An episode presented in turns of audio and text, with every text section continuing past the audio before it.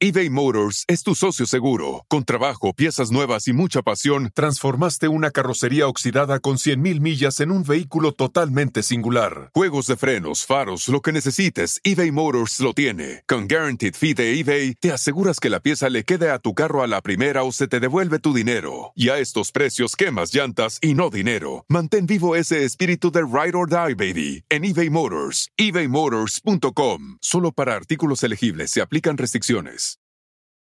Con Verizon, mantenerte conectado con tus seres queridos es más fácil de lo que crees. Obtén llamadas a Latinoamérica por nuestra cuenta con Globo Choice por tres años con una línea nueva en ciertos planes al Nemer. Después, solo 10 dólares al mes. Elige entre 17 países de Latinoamérica como la República Dominicana, Colombia y Cuba. Visita tu tienda Verizon hoy. Escoge uno de 17 países de Latinoamérica y agrega el plan Globo Choice elegido en un plazo de 30 días tras la activación. El crédito de 10 dólares al mes se aplica por 36 meses. Se aplica en términos adicionales. Se incluye hasta 5 horas al mes al país elegido. Se aplican cargos por exceso de uso.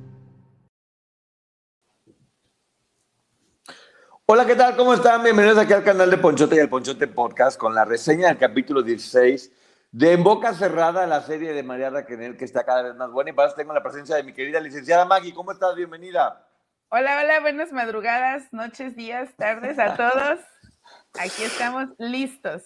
Sí, la gente que no sepa es la 1.40 de la mañana.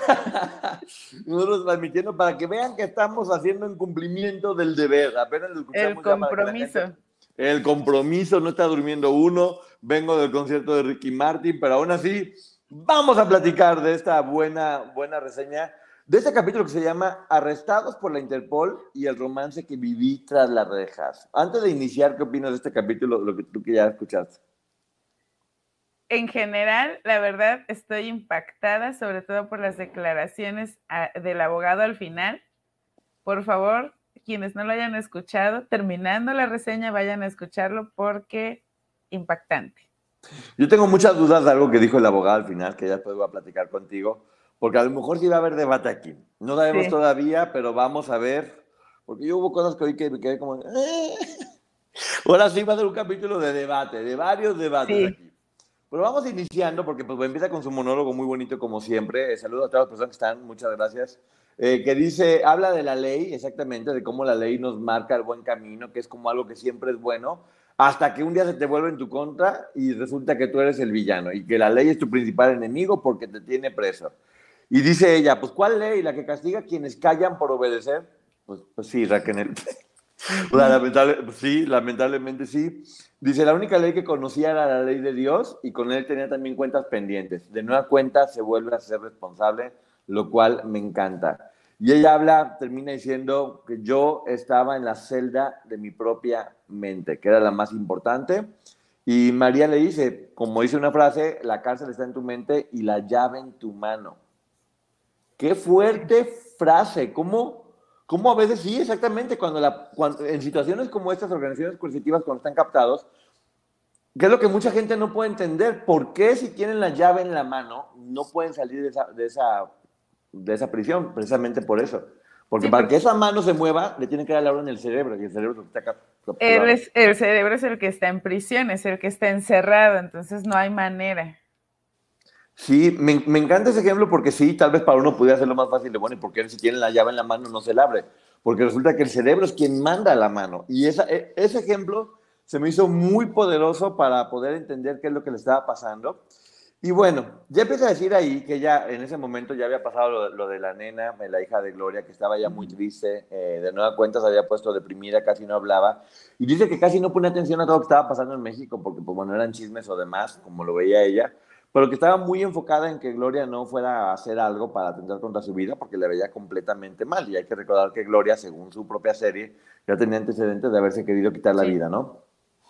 Sí, de hecho, me parece eh, muy humano la, forma en la que ella retrata a Gloria, dejándonos ver este momento tan complejo que estaba viviendo y, también nos deja ver la forma en la que ella trataba de contenerla. Sí, pero bueno, y de nuevo cuenta bien otra, otra frase muy fuerte que es, dice año 2000, el principio de la libertad. Qué fuerte como cuando los ponen presos es el inicio de su libertad. Y aquí creo que este capítulo se... Aquí me está gustando porque hay muchas cosas de las que se había hablado mucho y era como aclarar o complementar. Pero aquí estamos entrando ahora sí que a un terreno del que muy poco se ha hablado y que muy poco sabíamos. Y que aquí sí empieza como a contarte una historia eh, que a mí me, va sorprendiendo y me va gustando mucho.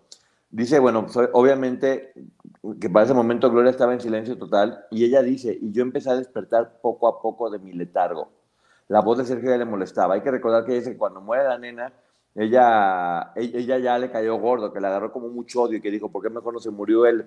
Entonces aquí ya, como dicen, son, son esos pequeños que sí ha pasado, seguramente también te ha pasado como cuando una persona un buen día ya no soportas escuchar su, su voz o cómo se mueve o cómo respira o cualquier cosa, ¿no? Sí, de hecho, mira, los contrastes. Por un lado nos platica que incluso a Gloria le hacía piojito tratando de contenerla. Y por otro lado, esos detalles, esas cositas que probablemente ella pasaba por alto o que en algún momento incluso llegaron a, gustarle, ahora ya no lo toleraba y dice que ella empezaba a ver a Sergio como algo inhumano. Inhumano, que esa palabra me encanta y, pocas veces le da uno el, poder o la fuerza que tienes. Palabras como inhumano o infeliz, que cuando analizas el significado dices, claro que fuerte, una persona que, es, que no puede ser feliz se dedica a fregar a los demás, o una persona inhumano es una persona que ya es como un monstruo casi casi, sí. no decirle a un monstruo. Y dice ella, lo dejé de idolatrar, pero no podía dejar de obedecerlo, porque era un hábito, era lo que ya estaba en su disco duro, estaba como programada tal cual para obedecer. Sí. Ya no lo quería, pero igual obedecía porque, porque era a, a lo que le habían enseñado. Pues ella lo dice, estábamos programadas para ser leales, pero en realidad se empezó a dar cuenta de que ya no había este sentimiento que ella creía que todavía existía. Y repite en varios momentos que todo empieza con la forma en, la que lo vio después de lo que sucede con la bebé. Exacto. Y aquí viene cuando los van capturando, porque para ese momento ya vivía Sergio con Gloria en un departamento en el cual a veces iban ellas y todas las demás en otro. Gloria decide que quiere ir por flores eh, para, no sé para qué exactamente, porque no sé a dónde las iba a llevar, pero para la nena. Algún altar o algo que tuviera de ella, una foto, no sé. Hace algún tiempo eh, escuché una entrevista y la verdad no recuerdo quién, pero una de las hermanas de la cuesta menciona que al ser ese día, los dos meses, eh, se cumplían dos meses de que la bebé había perdido la vida, se supone que ese día, este, le iban a ir a mostrar a, ese día le iban a mostrar a Gloria en dónde estaba su bebé. Entonces iban, ah, cierto. entonces probablemente por eso eran las flores. Ok, pues bueno, mientras ellos fueron con Flores junto con Katia, en el otro departamento dice que sonó el timbre y que ella tomó el interfón y que eh, para ese momento le dicen, ¿sabes qué? La casera dice, hay un problema en el edificio del agua, ábrenos. Ella dice, no, pues no, no, no sí hay. Y ya cuando abren la puerta dice, somos la policía nombre, ¿por qué? Que porque Sergio les decía que siempre tenían que decir por qué. ¿Por qué? ¿Por qué? Pues bueno, igual porque nos dio la gana en portugués, le dijeron, o porque somos la policía y ni modo. Y ella dice, pues bueno, ya me llamo María Portillo, fue, le mostró su pasaporte y acompáñenos, la llevamos a la fuerza. Y aquí son cosas de las que luego uno no entiende, como Carla inmediatamente dice, yo voy con ella, para protegerla, para estar juntas. Sí, hay muchas cosas que entre ellas seguramente tienen que curar, pero también la lealtad que se tenían entre ellas o, cómo estaban este, manejadas. Pues aquí Carla pudo haber dicho, pues llévatela ya ni modo, y no, se puso de yo voy con ella y la acompaño. Pero finalmente estaban programadas para eso y ella lo menciona. Imagínate la golpiza que hubiese recibido Carla por haber dejado ir sola a Raquel. Claro, pues ya estaban, trabajaban de esa forma, de dos en dos era dificilísimo que se separaran. Entonces, pues bueno, ya se la van llevando y, ella dice que en ese momento cuando vio a Carla se dio cuenta que ella y todas las demás habían sido su única familia en todos estos ocho años. De nueva cuenta, qué bonito se refiere a Carla.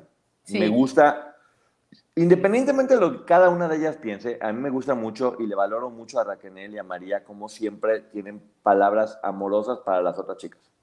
Sí, eso es de reconocerse porque incluso ella mm, lo, menciona. Hubo un momento en el que se refirieron tanto ella como Gloria al resto de una forma despectiva, por decirlo de alguna forma. Y me gusta la manera en la que las abraza en el podcast y le va dando a cada una el reconocimiento y el hecho de decir, esta chica con la que había compartido los últimos ocho años de mi vida, que era mi única familia y me di cuenta que ellas eran mi familia, más allá del sentido de, que le daba Sergio a la palabra. Sí, y lo que tú dices, Carla, dice, que Sergio me va a matar, si no hago, o sea, tengo que hacerlo porque sí o sí. Eh, para eso, que escucha que el policía dice por radio, sí, la voy a llevar a la misma comisaría donde ya están Sergio y Gloria. Y es cuando se da cuenta de, oh, ¿qué onda? ¿Qué pasó aquí? Este, algo está raro porque ya nos agarraron a todos. Llega ella, yo, no, yo pensé que los habían agarrado a todos juntos y no, ya estamos viendo que era diferente. Sí. Y se encuentra a Katia, que estaba sentada ahí en el pasillo, aún así estando leal, estando atenta, viendo qué es lo que estaba esperando. Y que Sergio gritando, exijo hablar con mi abogada y mis abogados y demás. Que quería un agente de la, del consulado y el abogado. Y... Este hombre nefasto, quiero al Papa, quiero a Superman, tráigame a la Mujer Maravilla, al Chapulín Colorado, tráigame a todo el mundo, ya sabes. Me recordó estas personas que llegan y dicen, tú no sabes quién soy yo, yo soy amigo de fulano de tal, así, así, ella lo relata, lo escuché y dije, sí, es de estos tipos. Casi lo oigo. Eu soy Sergiño. Sergiño, de la canción de Cristaliña y de Yuriña y de, pues no, igual que la peliña, pero bueno. Primero, o primero de junio de 1999 se enteran que ya había salido un orden de aprehensión en Chihuahua eh, eh, contra todos ellos y además Marlene Calderón. Marlene Calderón, que ya sabemos que después estuvo presa más adelante. Sí me llama la atención porque era contra varios, ahorita vamos a hablar de esto más adelante. Y le dan una llamada a cada uno, porque dice Sergio, tenemos una llamada, lo vio en alguna película, y ya Sergio habla con alguien muy poderoso, dice ella, alguien de su confianza. Gloria habla con su familia, que ya sabemos que era quien apaginaba la lana. Y cuando Raquel iba a hablar, dice, no, pues tú no, yo uso tu llamada. Ah, pues bueno. Aquí viene algo muy fuerte, porque inclusive en la demanda que le están haciendo en Estados Unidos, se habla de que siempre funcionaban como un triángulo, en la cual si una de esas piezas no funcionaba, la organización no, no, podía seguir caminando. Y ella lo menciona aquí, me menciona que éramos como un extraño frío un frío, no, trío. Éramos como un extraño trío que siempre funcionábamos así, donde ella explica cómo era un poquito el organigrama. Yo era la última de los tres, desde hace 15 años. En primer lugar siempre estaba Sergio, en segundo Gloria y en tercero yo, como parte de, este, de esta triada, como se, como se dice. ¿Qué opinas de eso, May? Sí, y sobre todo eh, que ella dice, pues no me importó lo de la llamada, porque ya sabía que así funcionábamos. Primero Sergio, después Gloria, al final yo. 15 años ese había sido mi papel. O sea, creo que hasta ese momento se hizo consciente de que ese era su lugar. Tal vez siempre funcionó así, pero hasta ese momento se hizo consciente. Así es, y bueno, aquí ya vemos una parte de la personalidad de Gloria, que es cuando va a tomar la foto, que Gloria saca un bilé, ella se pena y dice, no le des el gusto de verte doblada, este, levanta, la, levanta la cabeza y vete bien y sonríe, que Sergio, este Sergio, perdón, este, Gloria ya lo había dicho antes que, que ella le costaba mucho trabajo venderse como una víctima, que siempre procuró verse más fuerte o más eh, poderosa, le costaba mucho trabajo y tal vez fue algo, un error que le llevó a cometer este, pues, muchas cosas malas. Pero dice ella, no le des gusto y sonríe bien, altiva que sí, cuando ves la escena donde la están agarrando y las fotos se ve altiva, con mucha personalidad, que es un poco, yo, yo veo a su mamá y que la, la mamá tiene la personalidad de nunca me va a haber doblado, ¿no? Sí, como esta personalidad en la que no importa lo que esté sucediendo adentro, por fuera, tienes que expresar fuerza. Y el hecho de que mencione, de hecho a Gloria le dio tiempo de peinarse, o sea, sí, nos habla de que, y, y, el momento tan complicado que estaba viviendo Gloria el día de, se cumplían dos meses de lo que había pasado con su bebé, y tener esa fortaleza, la verdad, mis respetos. Sí, sí, sí. Y luego cuando nos ponen a poner las huellas, que Sergio todavía broma dice, sí, también le pasó a Oscar Wilde. Sí, horrible. Y dice Raquel, no puedo creer que estuviera comparando con el poeta y escritor irlandés Oscar Wilde. Ustedes saben con qué se le relaciona mucho. Entonces la gente que sepa, yo aquí no lo quiero decir, pero Sergio.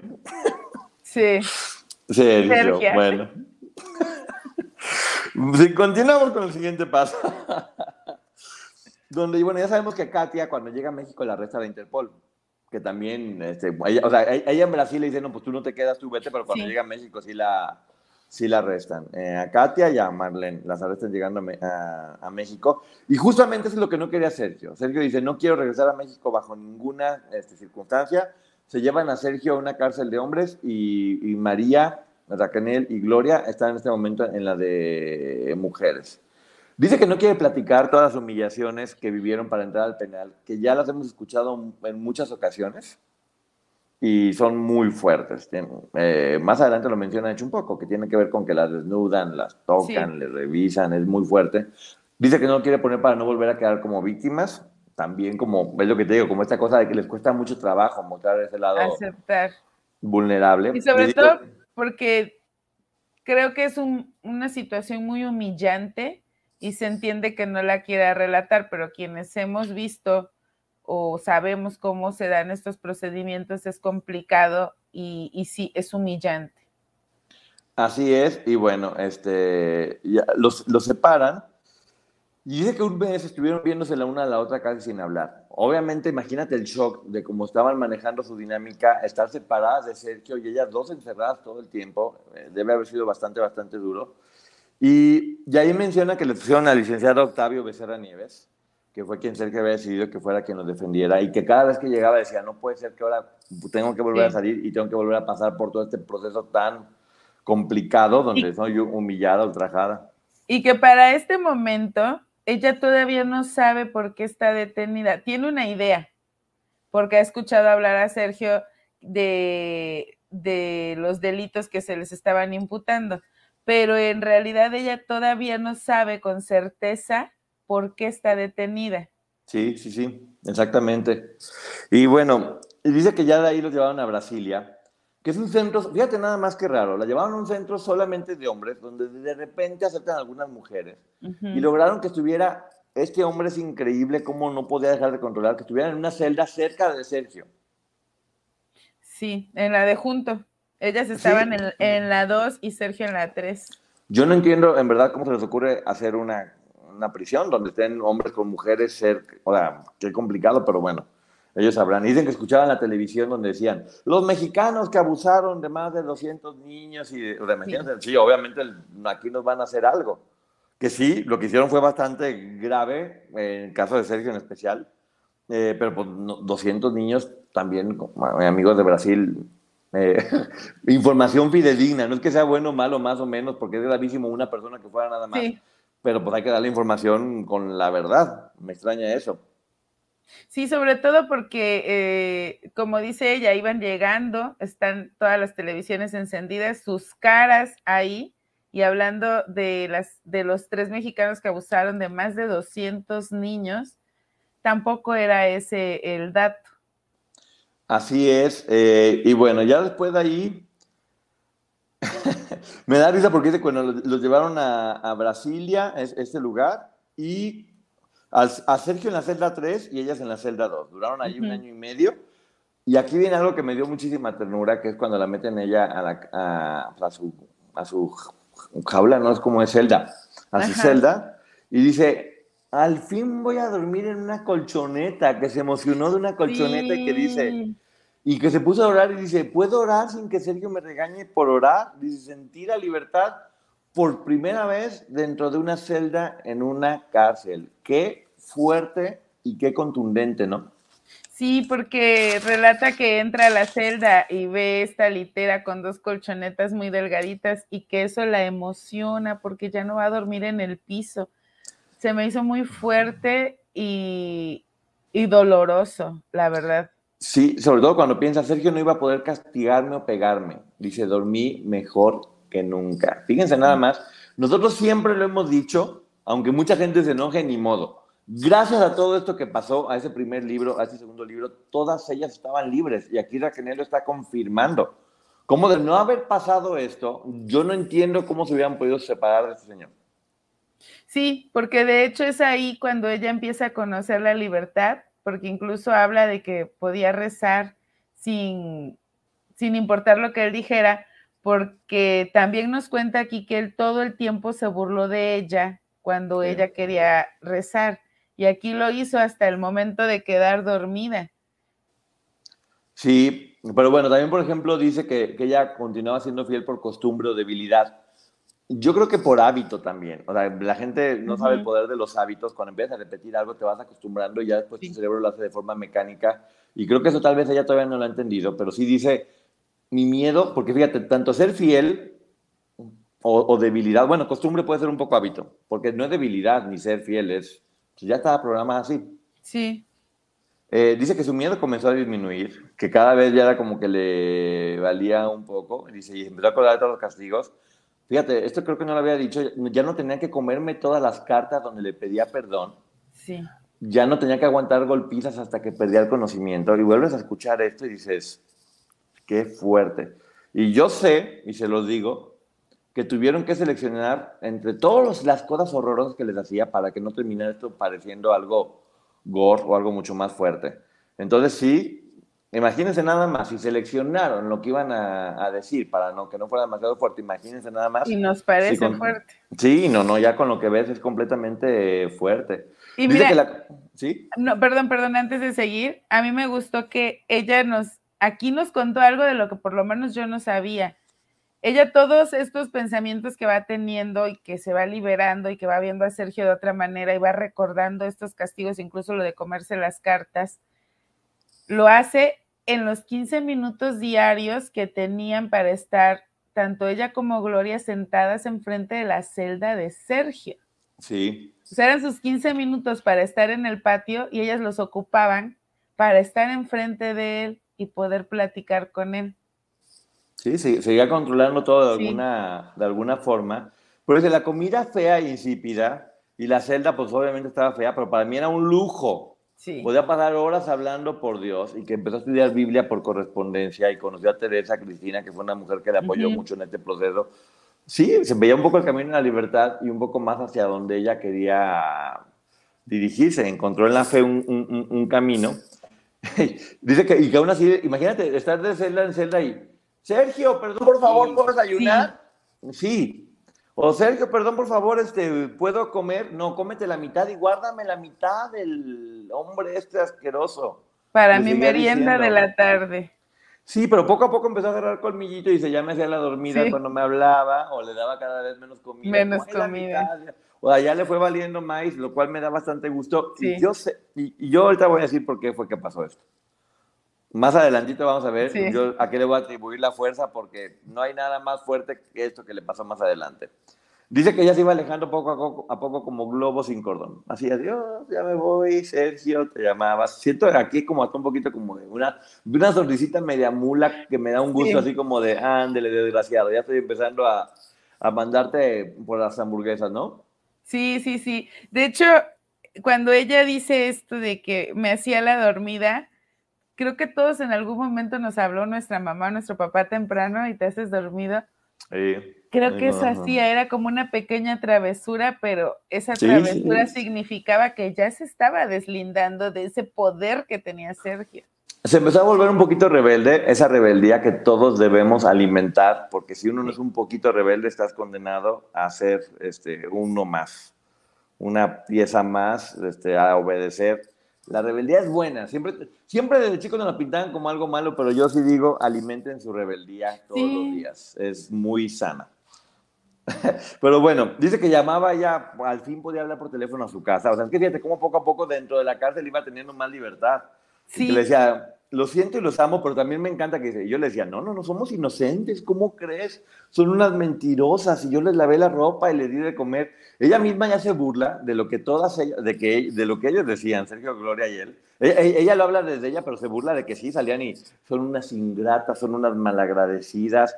Pero ella dice, en el fondo yo decía, qué gana de tener el valor de ellas que están diciendo la verdad. En resumen, para que si la gente no lo entiende, lo que está diciendo aquí es que ellas siempre dijeron la verdad y ellas siempre tenían que mentir por obedecer a este hombre, ¿no? Sí, porque incluso dice que sentía como un poquito de celos de, de no poder expresar todo lo que había sucedido como lo estaban expresando ellas. Entonces, que por fuera lo defendía y seguía teniendo como este papel de no, nosotros no hicimos nada, pero por dentro ella ya tenía ganas de hacerlo. Y aquí explica algo que también creo que es muy importante, dice ella. Es que imagínate nada más, si nosotros siempre aprendimos a defenderlo a él, cobarde, él, sí, siempre tenía que rodearse de las mujeres que lo defendieran. Y dice, si nosotros fuimos capaces de insultar al mismo Tigre Azcárraga, Gloria y Raquel, en ese capítulo que narró, donde Gloria le dice, vaya, vete a no sé dónde, y que Raquel, sí, también, algo así. Imagínate cómo no lo íbamos a hacer eh, con otras chicas. Si sentíamos que otras chicas estaban atacando a Sergio, pues lo íbamos a defender contra ellas. Ahora también creo que se justifica un poco de todas las declaraciones que pudo haber hecho feas contra Lino o Katia, o, todas se pagar pronto. Sí, con todas. Karina y Apor. Lo sentí como un, ¿saben que Estaba un poco mal en ese momento y estaba haciendo comentarios en contra de ustedes cuando en realidad no debía de ser así, porque creo que es una manera de aceptar que la que estaba mal era ella. Y de hecho dice, tanto Gloria como yo lo, llegamos a hacer. Sí, exactamente. Eh, dice que, eso también me gusta mucho, dice, la sanación o el liberarme por completo de Sergio fuera y fue un proceso mucho, muy largo. Obviamente esto no se pasa de la noche a la mañana. Dice, pero ya había empezado. Que eso es muy bueno, ¿no? Así ya había empezado, ahí de poquito en poquito. Y, esta parte en donde ella nos, nos empieza a contar cómo lo veía detrás de la reja. Y ella decía, yo siempre le abrí las puertas del coche, las puertas de las casas, las puertas de los lugares a donde llegábamos. Pero esta vez esa reja ni él podía abrirla. Y creo que eso le daba a ella esta seguridad de empezar a revelarse y de empezar a sentir que, como ella lo menciona, que empezaba a ser como un globo que flota lentamente se va y ahí lo estás viendo, pero se va lentamente. Qué hombre tan inútil. Y todavía le decían maestro. Pues, maestro Ni la puerta podía abrir.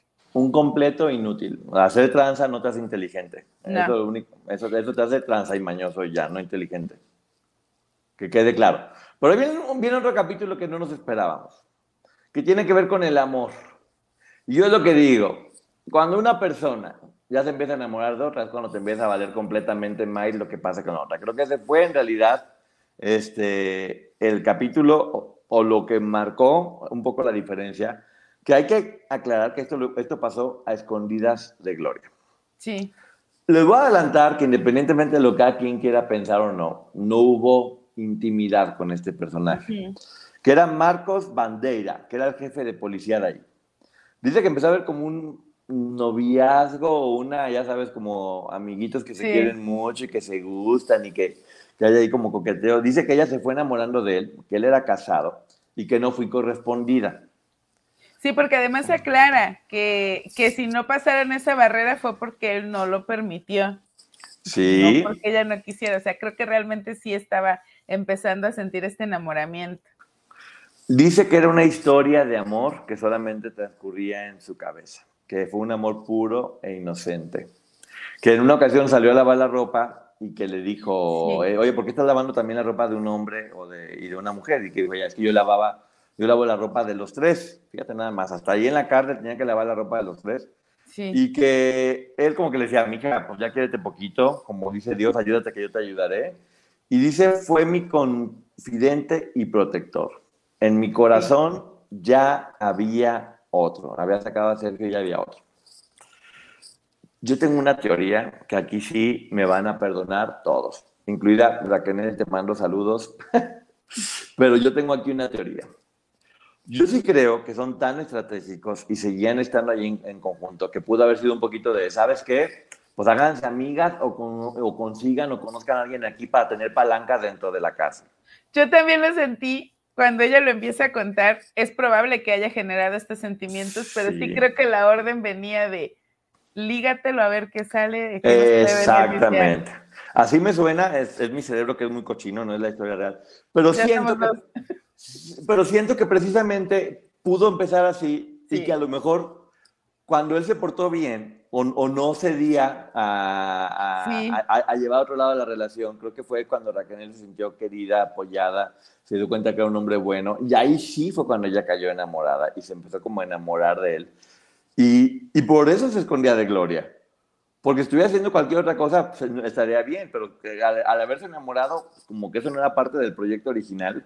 Y siento que, siento que eso le pasó, que sí inició como una estrategia para tener un poco más de control dentro de la cárcel, como ella dice, yo obedecía órdenes, siempre obedecía órdenes. Eh, yo también lo hubiera hecho. O sea, yo, yo si llegara a un lugar así, lo primero que hago es hacerme amigo de todo el mundo. Sí. de todo el mundo para que no pase nada. Sí, la verdad yo también así, los, así lo sentí, que fue como cualquiera de las dos, líguese a alguien que nos pueda ayudar y fue Raquel, pero que cuando ella estaba intentando hacer esto es probable que se haya empezado a enamorar de él, que haya descubierto a la persona y sobre todo porque como él no cedía. Y eso fue lo que hizo que ella se enamorara. Sí. Porque nada puede enamorar más a una persona que no te hagan caso. Sí. es el mejor afrodisíaco. En cuanto no te pelan, ay, siento amor, siento mucho amor porque no me pela, es maravilloso. Entonces creo que por ahí.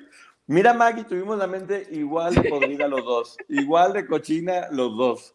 Me da mucho gusto saber que no estoy solo en esta historia, que yo solo, que yo solo me inventé. Dice que Sergio se empezó a sentir mal, que empezó con achaques, que empezó, ay, me siento mal, ay, me siento mal, ay, ay, pobre de mí, y que estoy mal, que estoy mal, y que después resulta que le, que le diagnosticaron en el hospital el síndrome de Julián Barré, que debilita, músico, debilita músculos hasta paralizarlos y que se lo llevaban al hospital. Se me da cuenta, no le creo nada. Perdón, no le creo nada a Sergio hay un momento en el que ella dice que ya no estaba recibiendo los golpes que le daba Sergio, que le debilitaban los músculos de los glúteos. Y saber que después se supone que él tiene Gillian Barré y que eso debilita los músculos, fue como, ah, bueno, las cosas en esta vida se regresan. Pero además me llamó la atención, no sé a ti, cuando dice que esto se adquiere, yo la verdad lo desconocía, por bacterias del pollo mal lavado y mal cocinado. Sí, un pollo mal, mal hecho te lo puede hacer, pero yo creo que también si era el mismo pollo, no lo que le dieran un pollo completo a cada persona, más es lo que yo pensé. Yo con todo respeto, o no, bueno, no es que sea, con él no tengo ningún tipo de respeto. Yo sí creo que pude haber inventado esa enfermedad por alguna razón. Ya ves que siempre andaban inventando enfermedades para tenerlas manipuladas y controladas a todo mundo. Entonces, esta enfermedad, pues para él, era fácil de poder decir, ay, no siento los músculos, pues, ¿cómo vas a ver si lo siente o no lo siente? Sí, y además recordemos que él estaba dispuesto a lo que fuera para evitar la extradición, entonces no sé en qué le convenía decir que estaba enfermo. Exactamente. Yo, dice ella, yo no me angustié, eh, pero tampoco, pero sí me preocupé. estaba preocupada, pero ya no angustiada como antes. No le creo nada a este hombre. Perdón, no le creo nada. Sí creo que lo inventó, porque también eso está gritando de, ay, me siento mal, ay, me siento mal. Cuando te sientes mal, te sientes mal y ya, o sea, te sientes mal y azotas a lo que quieras. Pero bueno, igual también hoy estamos muy mal pensados, pero perdón, no le creo nada a hacer. ¿Y ¿Ya tuvo tantas enfermedades inventadas? Y es que seguía dando órdenes de celda a celda. Y yo creo que si se sintiera mal, lo menos que iba a poder estar haciendo es dando órdenes. Sí, pero bueno, ahora, después de que estaba muy, muy mal, eh, ya se terminó en este momento el capítulo. Dice que llegaron ahí varios hombres y que uno de ellos era como, pues, como malo, en resumen, que era un tipo malo y que después se había fijado en Raquel. Ya que hay que ver qué pasó con ese tipo malo. Y también dice que pronto iban a tener que estarse enfrentando a la prensa, que ya son estas entrevistas que ya hemos visto y que era, creo que, de las cosas más duras que si no las han visto, búsquelas por ahí, porque sí es como muy, sí. muy fuerte ver cómo estaban con una forma de pensar completamente diferente. Ya la misma Gloria dijo, no me comparen con esas mm, entrevistas porque bendito sea Dios, ya pienso diferente. Estaba completamente mal. Sí, y, y de hecho es importante que sí tomemos eso en cuenta tanto en el caso de Gloria, que es quien lo expresa en algún punto, como en el de todas ellas, porque finalmente seguían manipuladas. Sí, cuando termina la narrativa de esto, eh, ya le, platica a María que, pues, que, no, que no tuvo nada físico con este hombre, que si lo hubiera tenido lo hubiera dicho, porque pues ya después de todo lo que ha contado, ¿qué más da decir me enamoré y tuvimos ahí intimidad? Pues Dice, no, por supuesto que lo hubiera dicho, pero no, no pasó. Eh, que ya había dicho María que más adelante va a platicarnos con quién sí, entonces hay que estar pendientes, porque si sí, hubo por ahí intimidad con alguien más. Y, y, que le preguntaron si no le habían hablado las compañeras a ella, y ella dice que no, que nadie le habló. Pero también, mira, para que veas que no somos los únicos, que Sergio le dijo que sí le hablaban algunas de ellas y dice ella, pero yo no le creo nada a él. Nosotros tampoco, Raquel. Nosotros tampoco le creemos ya absolutamente nada. Sí. No le creo nada. Sí, de hecho ella, ella lo dice, lo duda, porque viene de él y creo que durante todo el podcast hemos escuchado que ella dice, él me contaba, él me platicaba y no sabíamos si ella estaba dudando o no, pero aquí ya lo deja clarísimo, ella dudaba de todo lo que dijera él como nosotros y el resto del planeta. Regresando un poco al tiempo, me da la impresión de que contó esta historia eh, de amor con este personaje, con el jefe de seguridad, porque sí llegó a sentir algo por él y como que quiso proteger esto y dejarlo blindado como algo bonito, por el respeto que le tiene a él o por si él se llega a enterar de esto, porque sí llegó a sentir algo, independientemente de cómo surgió, eh, creo que sí llegó a sentir algo y por eso lo, lo dejó como en, ese cajoncito donde cuida las cosas bonitas o la gente que fue bonita en tu vida, digo, que ahorita que está, o también porque él es casado y no quiere destruirle la vida. También, porque de hecho dice, ella lo deja muy claro, esto no pasó a mayores porque él no quiso y que en algún momento ella pensó, es probable que él sí sepa lo que siento, pero tampoco me quiere decir nada porque no me quiere hacer sentir mal. Entonces sí creo que, ah. que probablemente no, no sucedió nada y si sucedió, eso sí creo que no nos lo va a contar y está en su derecho. Y, no, y además me parece muy bien, porque te digo, lo está protegiendo. Si él sigue siendo un hombre casado, eh, pues es mejor que lo deje como no, fue muy caballero y nunca me hizo nada y me respetó y estuvo bien. Hoy andamos como un poquito más chismolientos dentro de esta reseña porque se está prestando un poquito al platicar. Recuerden que lo que estamos haciendo nosotros no es la verdad. Estamos dando nuestros puntos de vista y ustedes también pueden pensar y opinar diferente y está perfecto. Estamos únicamente haciendo una reseña de lo que vimos, porque a mí si estas piezas no las teníamos dentro del rompecabezas, entonces sí te ponen como a, a maquinar un poco más, ¿no? Sí, sobre todo eh, ya entendiendo la situación en la que estaban, todo lo que estaba pasando, de dónde venían, entonces ya dices, si ella me está diciendo incluso que ya se está desencantando del tipo, probablemente. Y no que lo hayan llevado tal vez a una relación íntima, pero un besillo por ahí, no dudo que se les pudiera escapar. Pues sí, estuvo bien, pero también estuvo bien que lo esté guardando. Mari, eres una caballera, te felicito. Sí.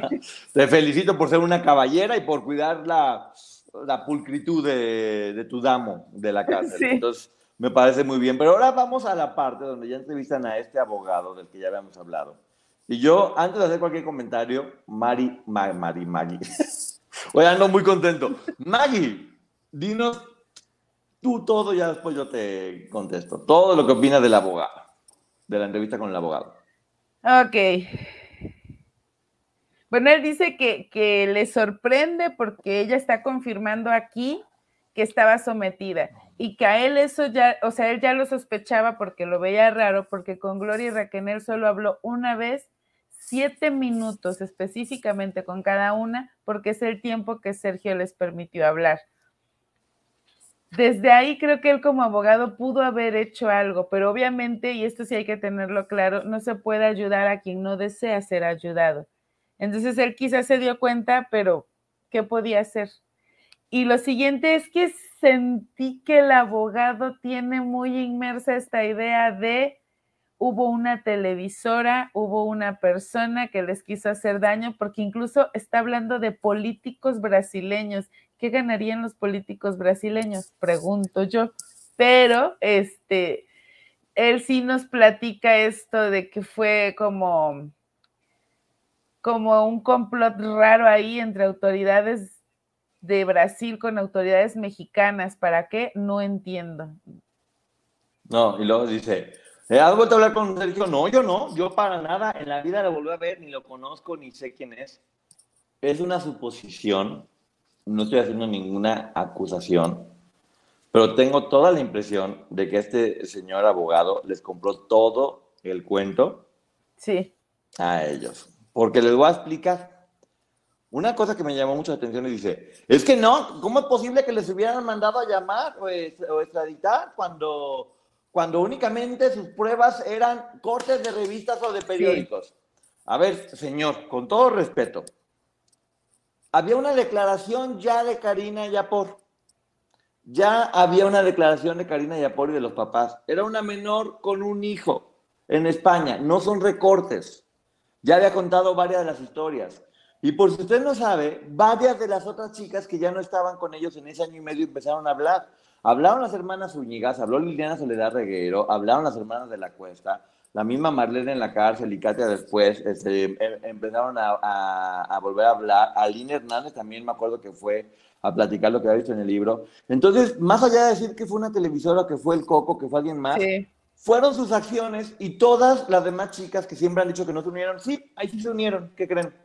Y todas dieron testimonio y dijeron las cosas tan horrorosas que les pasaron. Entonces, ¿cómo este señor dice, no, es que fue por una televisora, fue porque fue algo más? No, señor, me extraña que esté diciendo eso. Exacto. A mí me extraña que siendo abogado esté comprando este cuento, que, ojo, sí hay que aclarar aquí, si en todo este tiempo él solo habla una vez, siete minutos con Gloria, siete minutos con, con Raquel, a quien le compró la historia fue a Sergio. Y creo que él lo sigue creyendo. Y ojo, porque sí, era muy diferente la ley en aquel momento a la que tenemos hoy pero no puedes seguir culpando a la televisora, porque lo que voy a decir a lo mejor es fuerte, pero TV Azteca no mandó a Sergio a que embarazara menores de edad. No, ni a que pasara todo lo que estaba sucediendo. Y claramente, si estaban donde estaban, es porque habían cometido 6.484 cosas malas o errores, por decirlo de alguna forma, por no usar la palabra delitos, porque habría que comprobarse. Pero estaban haciendo todo mal de mil maneras diferentes.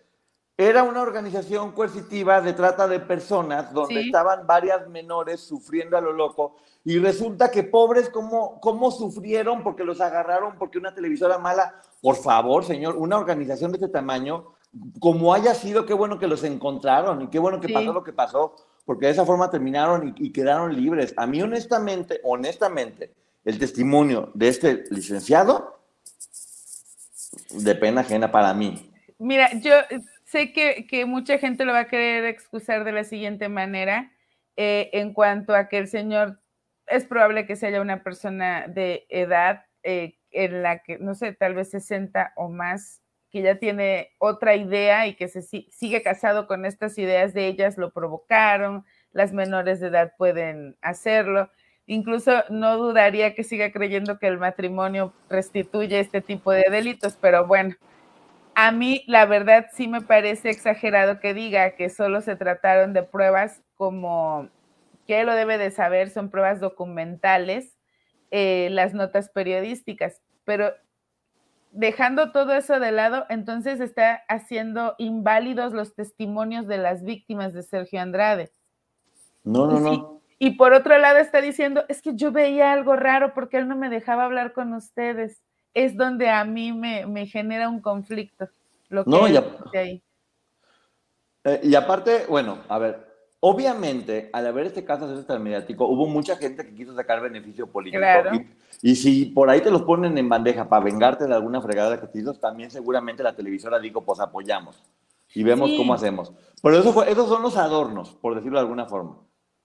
Lo, el centro de todo esto que pasó es que sí, en realidad había todo, y ahora lo saben todas ellas. Ahora lo saben todo lo que, ahora que ya se habló y que todas ellas están hablando, había muchísimas razones para poder.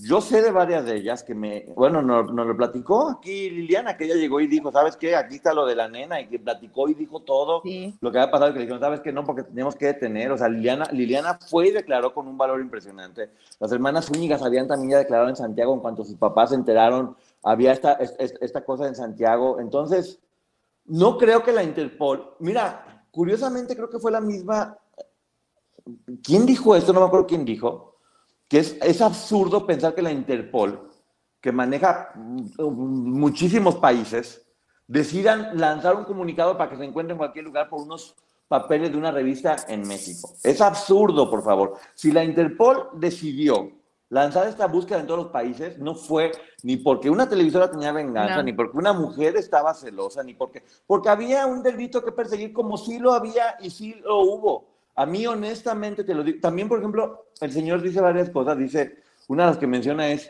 dice, no, tenía la orden de que si quería defender a Gloria tenía que defenderla con sexo a fuerzas. Sí. pero de parte de los papás de Gloria.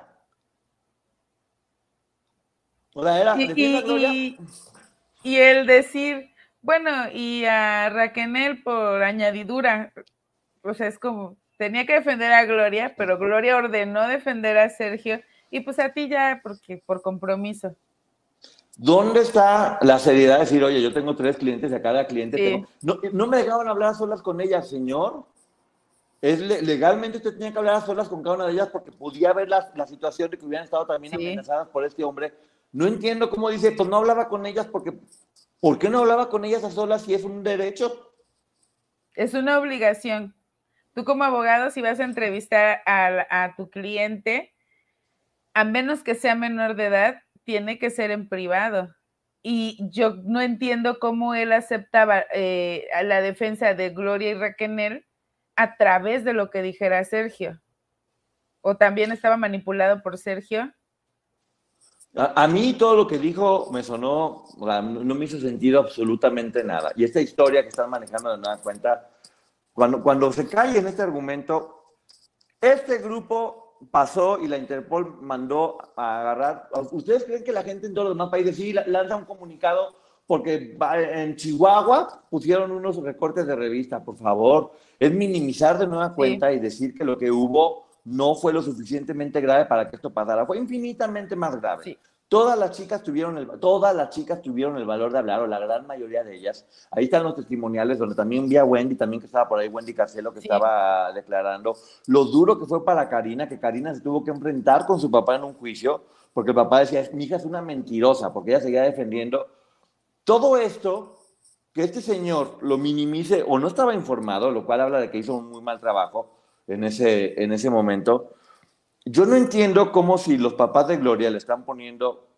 La mamá de Gloria dijo muy claramente, ya sepárate de ese hombre. Sí. o sea, hay una entrevista donde ella dice, sepárate de él. Es que de hecho Raquel aquí menciona que hubo un momento en el que tanto la señora Gloria eh, Ruiz como la mamá de Raquel estaban trabajando juntas por sus hijas, pero pues las hijas seguían aferradas a este tipo. Sí, creo que lo que nos muestra este capítulo es la visión de este abogado, que cada quien puede interpretar como quiera. Creo que es un acierto que esté para escucharlo. Y que sobre lo que él diga, cada uno de nosotros saquemos nuestras conclusiones de acuerdo a lo que cada quien pensemos o sepamos. Qué bueno que estuvo él, porque yo ahí lo que escuché fue ver cómo el abogado que estaba defendiendo a ellas, en realidad el único que estaba defendiendo era Sergio. Sí. Esa fue la impresión que me dio, con todo respeto. Sí, a mí también porque no puedes hablar con tu cliente. De hecho, él sabía que pagaban los papás de Gloria y le dio toda la atención a Sergio Andrade. ¿Por qué no se enfocó? y, y dejo esto claro, están pagando los papás de Gloria, se hubiera enfocado al 100% en Gloria. Y entonces hubiera dicho a Sergio y a Raquel por añadidura. Pero aquí él dice que, lo importante era Sergio y habló con, con ellas durante este año y medio siete minutos en una sola ocasión. Siete minutos con Raquel y siete minutos con Gloria. Y, de, nueva cuenta volvemos a lo mismo. ¿Cómo es posible que si, si, los papás de Gloria estaban pagando para defender a Gloria hubieran permitido eso? O, o, también Gloria pudo haber dicho, si no es así yo no quiero y si no, acaba de perder su hija y posiblemente la vean tan vulnerable que era ok lo que tú quieras, como tú decidas. Pues sí, también, pero como abogado no lo puedes hacer. Si tienes que, son mis tres clientes, le doy media hora a cada uno de ellos.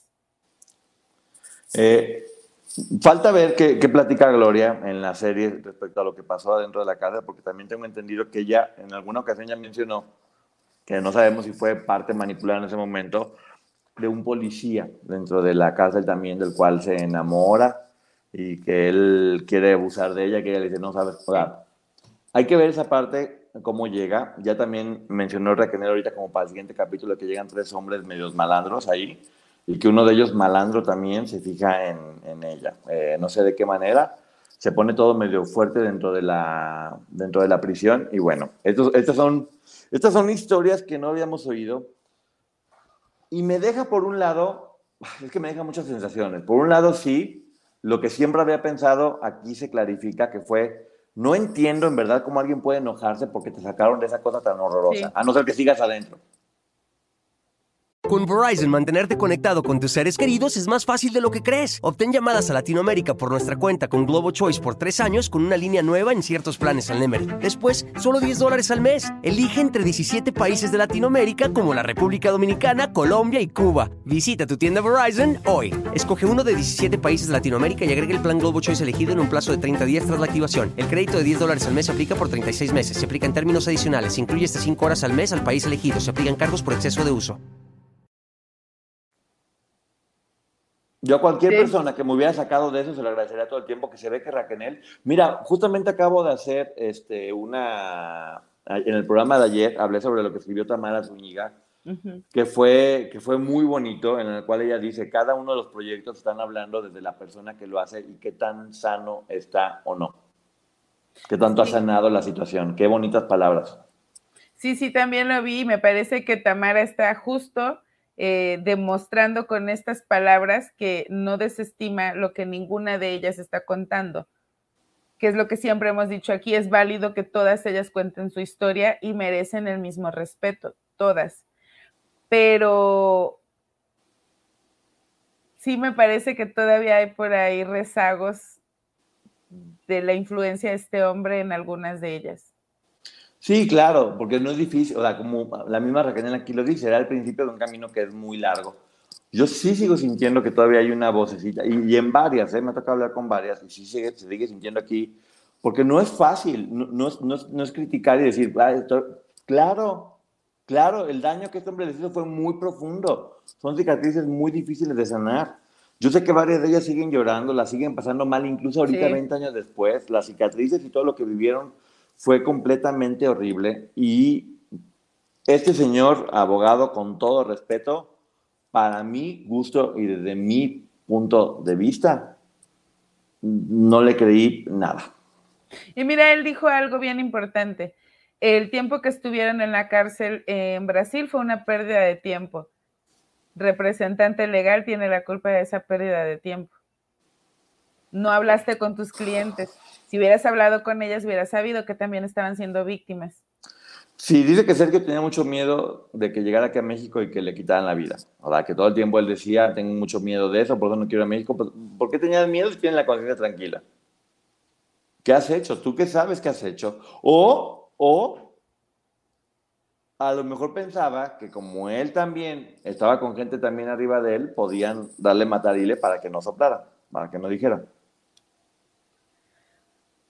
Yo creo que es porque el Señor, si lo podemos llamar de esa manera, nunca tuvo el valor de enfrentar las cosas y siempre se escondió detrás de las mujeres. Y tenía miedo que estas mujeres, ya estando, eh, me refiero a Gloria y a Raquel, Marlene y Katia, que son las que supimos que estuvieron detenidas, llegando a México iban a contar con el apoyo de su familia y a él lo iban a dejar solo. Pues Mira, muchas de las chicas ya sabemos que lo seguían defendiendo aún estando afuera, que muchas de ellas seguían, porque no es fácil, ¿a, poco piensan, como decían aquí justamente en el podcast, la prisión está en la mente y la llave en la mano, pero pues acuérdense que el cerebro es quien domina la mano, entonces la mano nunca va a abrir hasta que el cerebro luche y pueda pedirle a la mano que, que, que, abra. Que abra. Y que se vaya quedando libre. Aquí, aquí sí, algo que me gusta mucho de este capítulo es como si vamos sintiendo poco a poco el proceso de libertad de ella en pequeños detalles, el que ya no le ponía toda la comida completa, el que de repente se hacía la dormida para no contestarle, como dicen, pasitos de bebé, pasitos de bebé hacia la libertad. Y me gusta mucho este ejemplo, que sí creo que es muy importante resaltar de este episodio, para que muchas personas, hombres y mujeres que viven una situación parecida, se den cuenta de que, como ella lo dice, va a ser un proceso largo, sí, pero todo empieza con un paso. Y esas pequeñas batallas ganadas cada día son las que van haciendo que al final se gane la guerra. Sí, esa pequeña batalla de solo te comes la mitad de la charola y así de, me voy a comer un poquito más. E, eso, ahí fue donde él empezó a perder el poder sobre ella. Y hablo de ella específicamente porque es la que nos lo está contando. Un capítulo que a mí me deja como, me, me deja una sensación un poco extraña, tengo que ser bien, tengo que ser honesto yo porque como dije, aquí tenemos que hablar completamente con la, con la verdad. Y sí siento que la información que se me dio no me, queda, no me deja satisfecho. ¿Tú qué opinas? De hecho, a mí me pareció bueno, estuvo bien que hablara este abogado porque ya nos dejó ver por qué estas mujeres no pudieron salir antes a pesar de que eran víctimas. Ojo, y aquí lo quiero recalcar, para que ellas no pisen una cárcel o para que ellas no enfrenten un procedimiento, deben ser personas inimputables o estar en estado de interdicción. ¿Qué quiere decir? Que nunca se imaginaron que nada de lo que estaban haciendo estaba mal. Pero en los relatos de todas hemos escuchado, me daba miedo que se enterara mi mamá, me daba miedo que se enterara este, yo lo escondía de aquel. Entonces sí había un poquito de conciencia en lo que estaba sucediendo, por eso va a haber un grado de responsabilidad. Y eso quiero que quede claro pero este sí me parece que si el abogado hubiera hecho un buen trabajo en Brasil, esos cuatro años de cárcel tal vez hubieran sido dos y tal vez hubiera demostrado hasta dónde fueron víctimas, hasta dónde ellas efectivamente habían cometido algún delito. Mira. Pésimo trabajo de abogado, es todo lo que quiero decir. Yo ya había escuchado que este señor tenía varios planes, entre ellos era casarse con alguien de allá para que tuviera la nacionalidad brasileña y quedarte que él lo intentó con una, con una mujer allá, con Roberta Menuso, creo que se llamaba, no me acuerdo. Pero lo intentó con una mujer allá también, casarse. Otra era embarazarse justamente porque al ser mamá de un hijo brasileño, este, no, te iban, no te iban a sacar. Eh, otra creo que sí era enfermarse, precisamente, para que no te pudieran extraditar. Y aquí estamos viendo cómo se empezaban a desarrollar de alguna otra manera estos planes que tenía el hombre, porque la meta era, la meta de él era no regresar a México, porque él sabía lo que le esperaba y pasó, de hecho, efectivamente. Sí. Entonces, seguramente Gloria Raquel, con el control que tenían en ese momento, y porque aparte las ponen en una, dadme el favor que los ponen en una jaula, una jaula, en una celda, una frente a la otra, en una cárcel de hombres, meten a estas pobres mujeres para que pudieran seguir este hombre seguir, controlándolas. ¿Quién acepta eso? Es que te digo, ahí debió haber intervención del abogado, porque tú tienes que salvaguardar a tus clientas, porque no puedes permitir que las meten en una cárcel de varones. El abogado estaba con Sergio, eso es un hecho. Ya sea lo que Sergio decía, y, a lo mejor sigue estando, no sé, porque parece que sigue hablando con el argumento que le dijeron en ese momento. Lo que yo no explico es cómo los papás que le estaban pagando a este abogado no dijeron, mi hija no puede estar en una cárcel para hombres lleva al otro lugar. Ya sabemos después que afortunadamente se embaraza y después se va a un convento, ya estoy aventando como spoilers. Y me da mucho gusto porque a lo mejor en ese convento pudo haber sanado un poco más Gloria, eso le va a corresponder a ella hablarlo, platicarlo, pero bueno, aquí ya vemos un poco más de la libertad de Raquel. Creo que sí, sigue siendo muy, muy limpia con sus palabras, habla bonito de otras personas, habla mucho de este hombre con respeto, respeta mucho a todas las personas. Y ahorita también con este abogado, un punto a favor es como que él le decía, defiéndete, haz algo, y que ella le decía no. Lo veía como un enemigo porque quería como que se alejara de, de Sergio. Pero pues que ahí no es como, a ver, amiga, me platico contigo. No, pues es tu derecho, tienes que hacerlo, punto. O sea, si no, no lo hago. Sí, exacto. Ah, pues mira, que, Siento que él no les explicó cuáles eran sus derechos y, y cuál era su derecho ante él, el decir, tú puedes hablar conmigo, yo te voy a defender. Todo se manejó a través de Sergio Andrade. Era obvio que él iba a ver por él y a ella solo las estaba utilizando. Pues bueno, un capítulo polémico, yo le recomiendo que vean aquí en mi canal de YouTube y en Ponchote Podcast, La caída del clan Andrade, donde narro y platico de cómo se fue gestando esta tormenta, donde todas las chicas sí se unieron, donde tuvieron el valor de declarar, donde no fue un recorte de una revista, donde fue el valor de todas ellas, porque aquí Raquel habla que estuvieron un año y medio dentro de, esta, dentro de esta cárcel, y en ese año y medio fue cuando todas decidieron hablar. Si en un principio la Interpol lanza esa orden, no fue porque le presentaron un recorte de una revista, porque no depende de México. Ojo, estos programas de El Ojo del Huracán y... Em, el recuento de los daños que pertenecían a televisoras diferentes, otros programas que hicieron televisoras en Estados Unidos, presentaban estas investigaciones y muchos tenían fundamento legal, están por ahí. Pero seguir culpando a una sola televisora, entonces, ¿por qué estos dos programas de los que estoy mencionando ahorita, que pertenecían a televisoras diferentes, relatan prácticamente lo mismo? Lo mismo, hay un programa que se llama Recuento de los Daños. Sí de Televisa, muy buen programa, que yo acabo de estar viendo todo, muy buen programa donde narran todo esto como debe hacerse, como este caso que sí fue. Ya seguir culpando a otra persona, no hacerte responsable de lo que está pasando. Y este señor no, todo fue una injusticia, porque no, señores, por favor, o sea, a mí, a mí sí me molestó, fue justicia y, y, y fue una muy mala justicia porque Sergio no estuvo todo el tiempo que debería estar. Sí. Hubo un poquito de justicia, hubo un poquito de justicia. Mínima. Mínima justicia. Porque solamente fue por Karina Yapor. Exactamente. Y porque sí habló hoy por los papás de Karina, que Karina Yapor acaba de poner un mensaje diciendo, gracias a mis papás que lucharon para Sí. salvarnos a todas. Y sí, Ya habla de que hubo palancas y que hubo gente. Qué bueno, cualquier persona que hubiera intervenido para que se hiciera justicia, bravo. No son villanos. Nu- nunca va a ser villano una persona que lucha para que haya justicia. Nunca.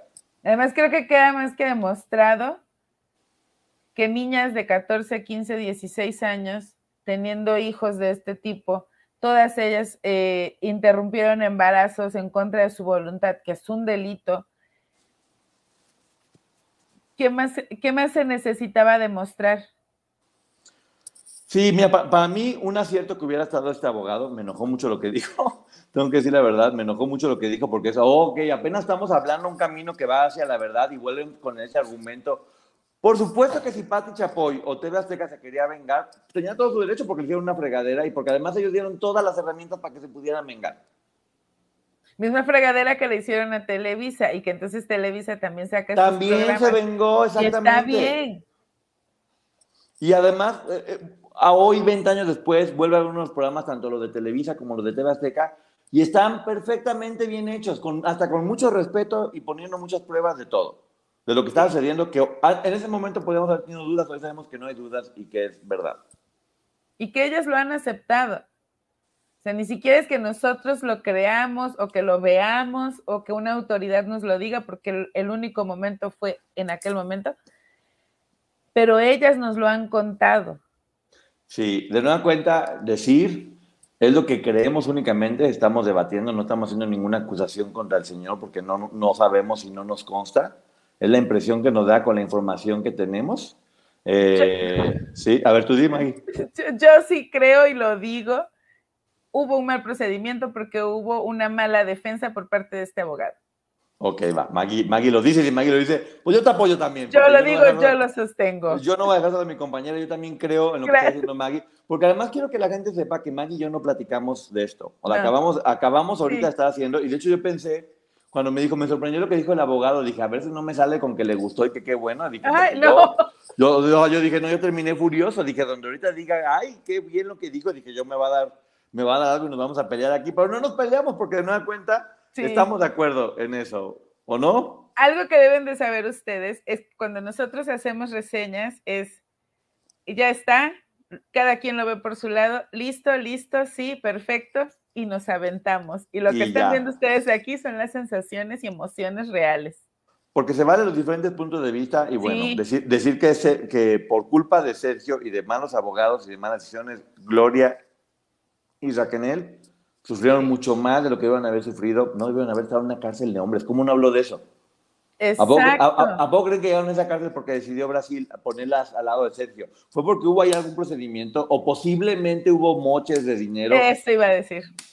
Posiblemente. No lo dudo, porque él como abogado tuvo que ver para que ellas estuvieran en un mejor lugar.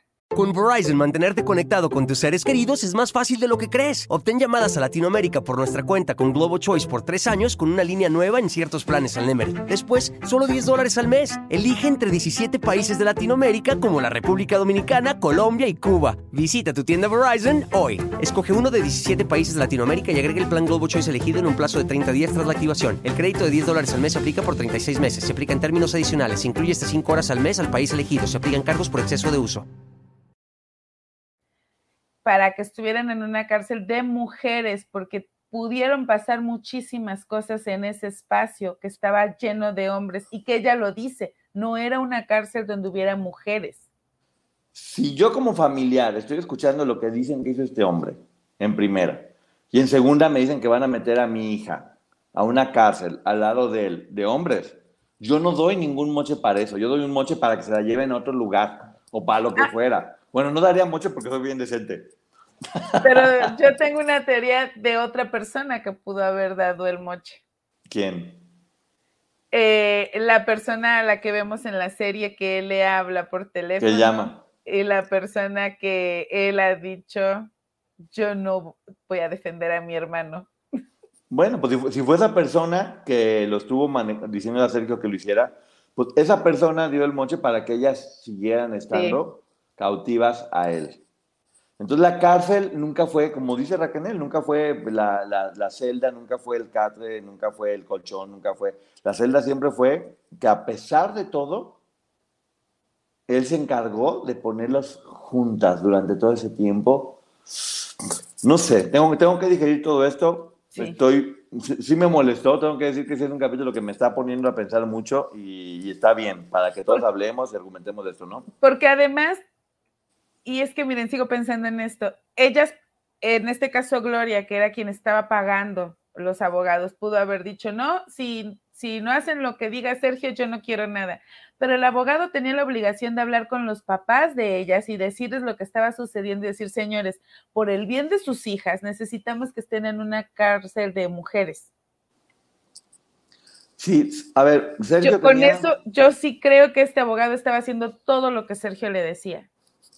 Sergio tenía todo para quedarse 174.8 años en la cárcel. Sí. O sea, tenía todo, o sea, no sé qué más querían, o sea, tenían, tenían todo. Aquí lo, raro es que no haya durado más, más tiempo. Y también para muchas personas que de repente dicen, es que Gloria y, y Raquel, pues bueno, también recordar que sí estuvieron en prisión. Que sí estuvieron en prisión y que si cometieron errores, pues también de alguna forma ahí también se pagó o se hicieron responsables. Más allá de que si más o menos, sí, sí sí, se hicieron responsables de errores que cometieron. Lo tuvieron que pagar de esa manera. Entonces, pues bueno, aquí lo dejamos para que sigan este, platicando. Muchísimas gracias a todos por estar. Vean la caída del clan Andrade en Ponchote Podcast o en, mi canal de YouTube, donde se explica perfectamente bien cómo todas actuaron. Y mañana a las 4 de la tarde con la licenciada Maggie para preguntas y respuestas. Sí. Mañana, 4 de la tarde, en el canal Leak Maggie para preguntas y respuestas. Y nos platiquen todo lo que ustedes también observan y escuchan en este capítulo y, dudas, sobre todo. Y ver cuántas llamadas telefónicas tengo mañana reclamándome. Así que no se preocupen, para que vean que sí, si algo no nos gusta, lo vamos a decir como, como, como debe ser. Eh, y no estamos aquí para aplaudir si algo no nos, no, no, no nos gusta. Lo más importante es tener un, punto de vista, que más allá de que sea acertado o no, es un punto de vista, defenderlo y hacer una crítica del material que tenemos para poder hablar al respecto, ¿no? Sí, sobre todo porque hay muchos canales este, donde está esta información, no voy a decir nombres porque no quiero que los cancelen, pero yo les agradezco mucho que estén subiendo esta información de esos programas viejitos que nos permiten hoy ver qué sucedía y contrastarlo con lo que nos están narrando tanto en el podcast como en la serie. Y que quede como pregunta por qué todos estos documentos están desapareciendo de las redes y de todos lados. Mañana les digo por qué. Bueno, gracias, licenciada Maggie, por haber estado aquí en esta madrugada. Gracias a ti, gracias a todos. Un beso. Nos estamos viendo a todos. Perdón que no nos contestamos, ya saben, cuando estamos grabando podcast no contestamos, pero gracias a todas las personas por sus bonitos comentarios y por lo que están haciendo por nosotros. Nos estamos viendo. Ahora, como tres horas tardan esto en apagarse, Maggie, entonces si quieres dar una receta de cómo se preparan los chiles en nogada. No sé cocinar, cómprenlos. Con Verizon, mantenerte conectado con tus seres queridos es más fácil de lo que crees. Obtén llamadas a Latinoamérica por nuestra cuenta con Globo Choice por tres años con una línea nueva en ciertos planes al Nemery. Después, solo 10 dólares al mes. Elige entre 17 países de Latinoamérica como la República Dominicana, Colombia y Cuba. Visita tu tienda Verizon hoy. Escoge uno de 17 países de Latinoamérica y agrega el plan Globo Choice elegido en un plazo de 30 días tras la activación. El crédito de 10 dólares al mes se aplica por 36 meses. Se aplica en términos adicionales. Se incluye hasta 5 horas al mes al país elegido. Se aplican cargos por exceso de uso. When you need mealtime inspiration, it's worth shopping Kroger, where you'll find over 30,000 mouthwatering choices that excite your inner foodie. And no matter what tasty choice you make, you'll enjoy our everyday low prices, plus extra ways to save, like digital coupons worth over $600 each week. You can also save up to $1 off per gallon at the pump with fuel points. More savings and more inspiring flavors make shopping Kroger worth it every time. Kroger, fresh for everyone. Fuel restrictions apply.